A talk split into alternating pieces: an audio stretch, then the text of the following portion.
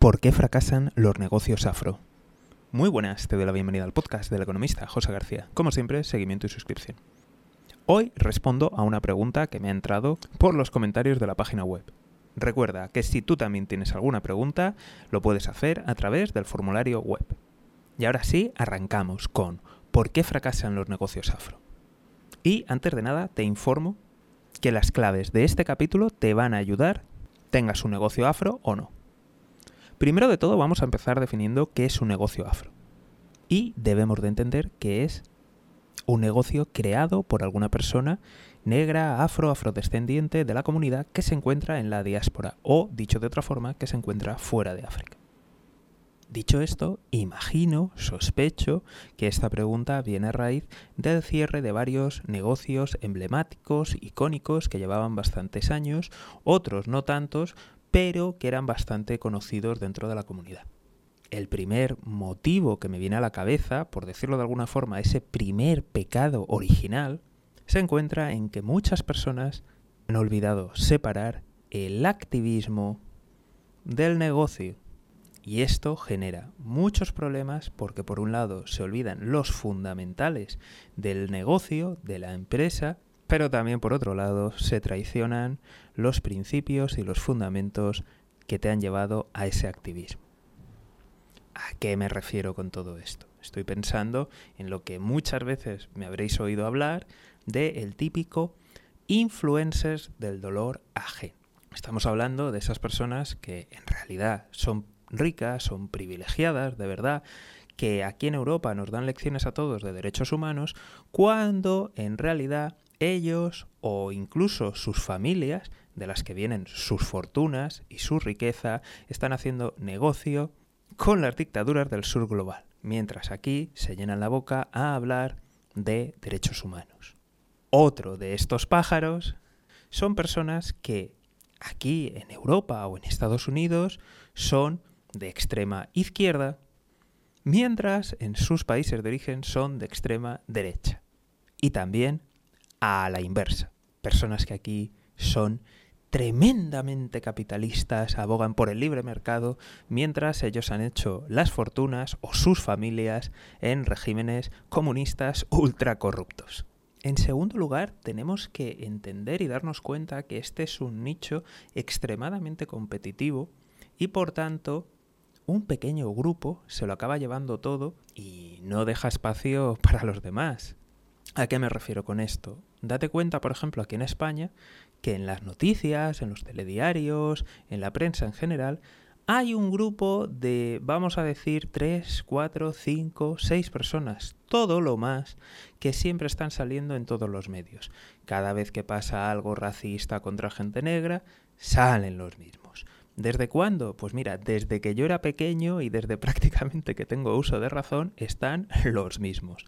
De vez en cuando rompe alguna persona nueva, evidentemente del círculo de confianza o familiar, pero al final están los mismos. Y según rumores que me llegan y de cómo me han comentado algunas personas, que tampoco puedo verificar si esto es cierto o no, pero me da toda la sensación que lo es, ¿de acuerdo? Y por si alguien me está escuchando y quiere demandarme, recordar que he dicho en mi opinión, no lo sé, no estoy seguro y sobre todo repito lo de mi opinión, pues que al final se ponen de acuerdo entre ellos y se van repartiendo los medios, los informativos y los espacios. Y son los de siempre y se van repartiendo la caja también de esas y de otras cosas. Así que, como te puedes imaginar, esas personas que tienen, entre comillas, el monopolio, pues evidentemente te van a poner todas las zancadillas posibles y van a intentar evitar por todos los medios que el resto prosperen o que le puedan llegar a hacer sombra. En tercer lugar, existe una nube de activistas de click. Y reitero lo de activistas haciendo comillas. ¿A qué me refiero con estos activistas de click, de ratón, de like, etcétera? Hablamos de personas que simple y llanamente todo contenido que cree una persona negra, afro, afrodescendiente en general, le va a dar a like, le va a comentar, lo va a retuitear, lo va a compartir. ¿Por qué?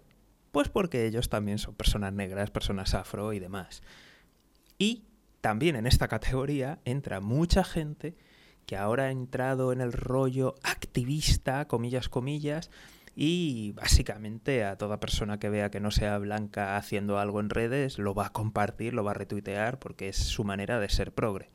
Luego cuando te des la vuelta te llamará negrata de mierda, pero él es muy progresista y una persona muy abierta y tolerante. Negros en mi barrio no, por favor, pero muy abierta y muy tolerante, que así es como van las cosas. Esto que nos podemos reír, que podemos hacer coñas y reírnos un poco, tiene unas consecuencias realmente terribles. Lo primero de todo es que hay muchas personas que creen que existe un mercado cuando en realidad no lo existe. Y lo segundo, e incluso aún más importante, es que al fin y al cabo, como funcionan las redes sociales, este tipo de comportamiento no te ayuda en nada, porque al final son personas que están comentando, compartiendo, interactuando, que generan engagement y el algoritmo va a decir, ah, pues voy a impulsar este contenido a otras personas. Pero en realidad la base de esas personas es que a lo mejor ni les interesa tu contenido o incluso no les interesa en el nicho en el que te encuentres. De tal forma que el algoritmo empieza a buscar personas que han interactuado con tu post, con tu contenido, y esas personas son personas que no les interesa nada de lo que tú hagas. Entonces tiene un impacto bastante negativo en los negocios afro. Cuarto motivo, y aquí voy a ser muy polémico, ¿de acuerdo? Pero es que creo que hace falta, y creo que la gente que, que habéis venido a este podcast es por algo creo que si queréis contenido de mierda de empresa, contando trolas, mentiras y todas estas cosas, pues hay a patadas. Así que yo entiendo que quien está aquí es porque realmente busca, busca soluciones y aprender. Y el cuarto motivo es que hay que preguntarse si realmente la gente negra, la gente afro, es tu, público objetivo a la hora de, de emprender.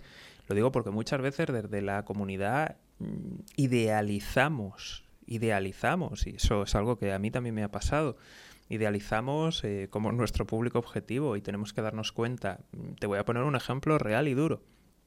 Muchas de las personas negras que están aquí en Europa, no todas evidentemente, pero muchas eh, han venido huyendo de una guerra o de algún conflicto en África, ¿vale?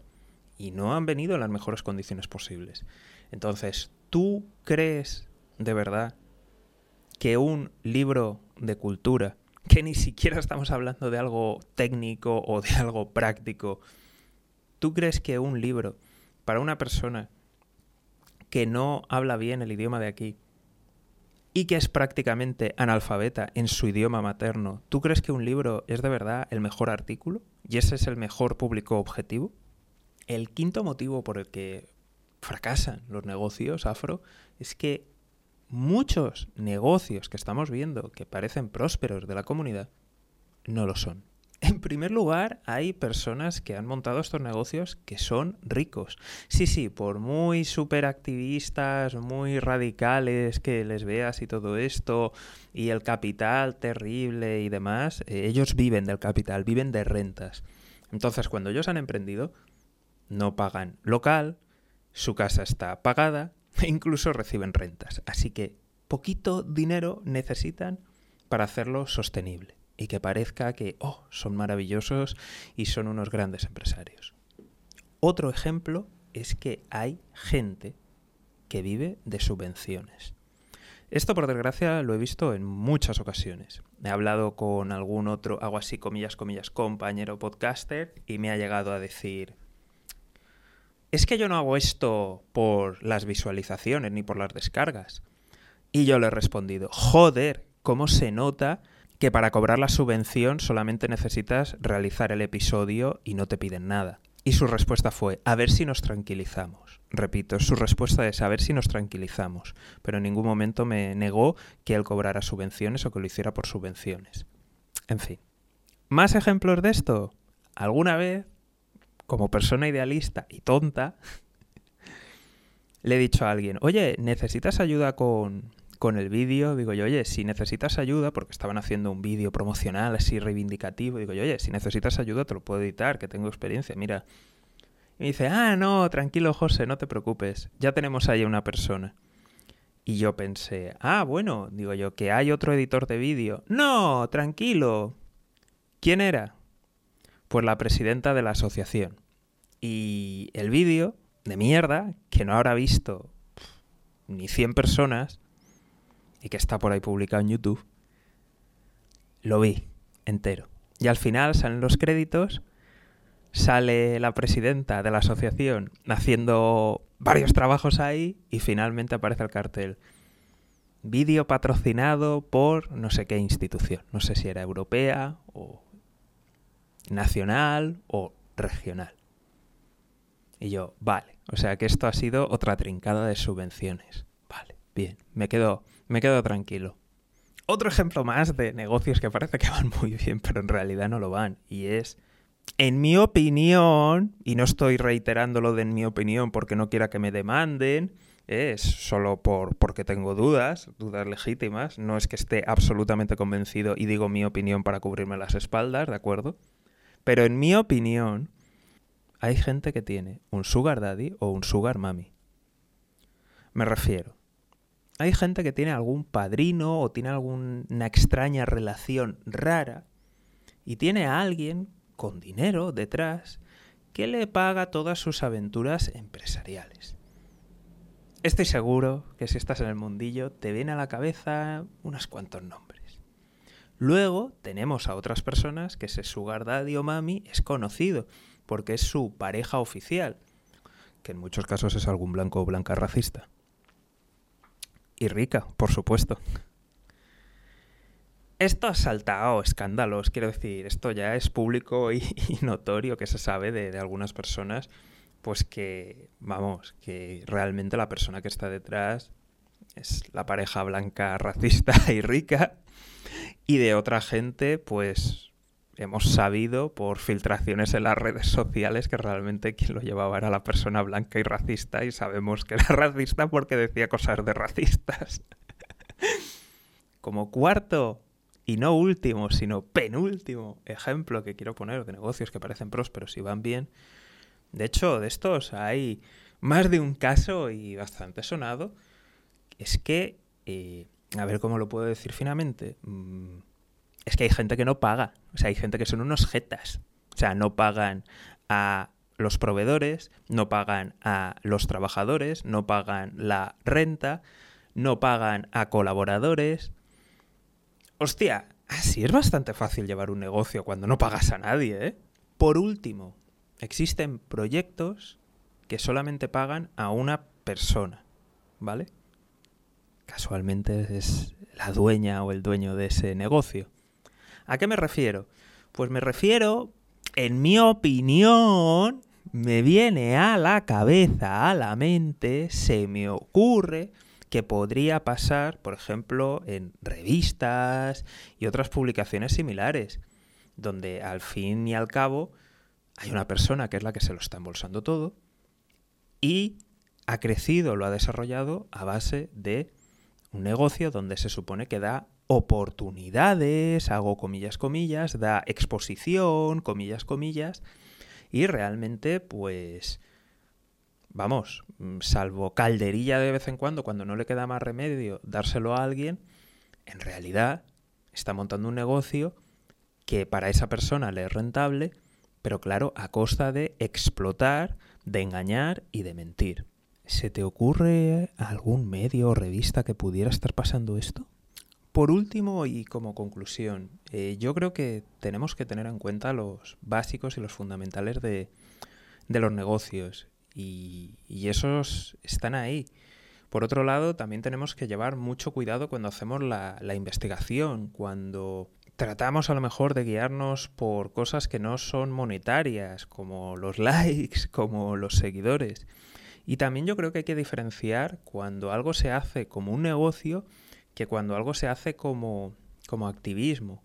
Y también tenemos que tener en cuenta, y esto es un fallo que en general se suele tener, y es que un problema, a lo mejor la gente no está dispuesta a pagar por la solución.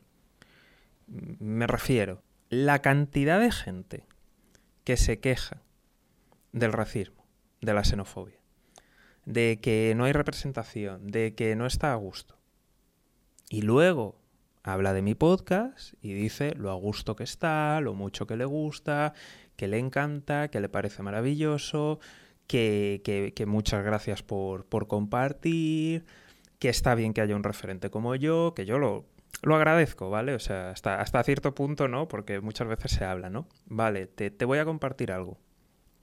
Tú has entrado en mi página de Coffee, échale un ojo, ¿vale?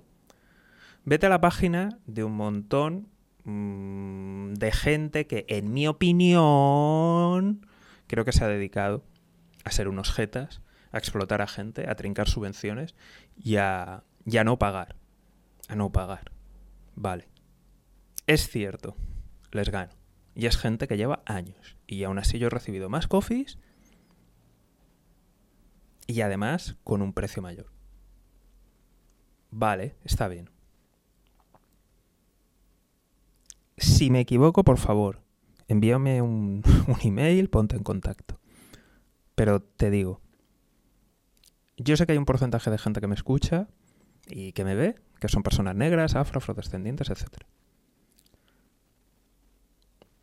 ¿He tenido o tengo clientes? Sí. ¿He tenido o tengo personas que se ponen en contacto preguntando? Muchas. Muchas.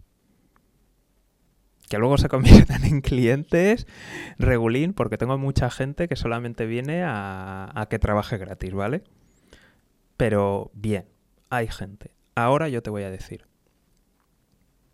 Gente que me haya apoyado en Coffee, personas negras, afro, afrodescendientes, con un 99%, te digo, no ha habido ni una sola persona negra, ni afro, ni afrodescendiente.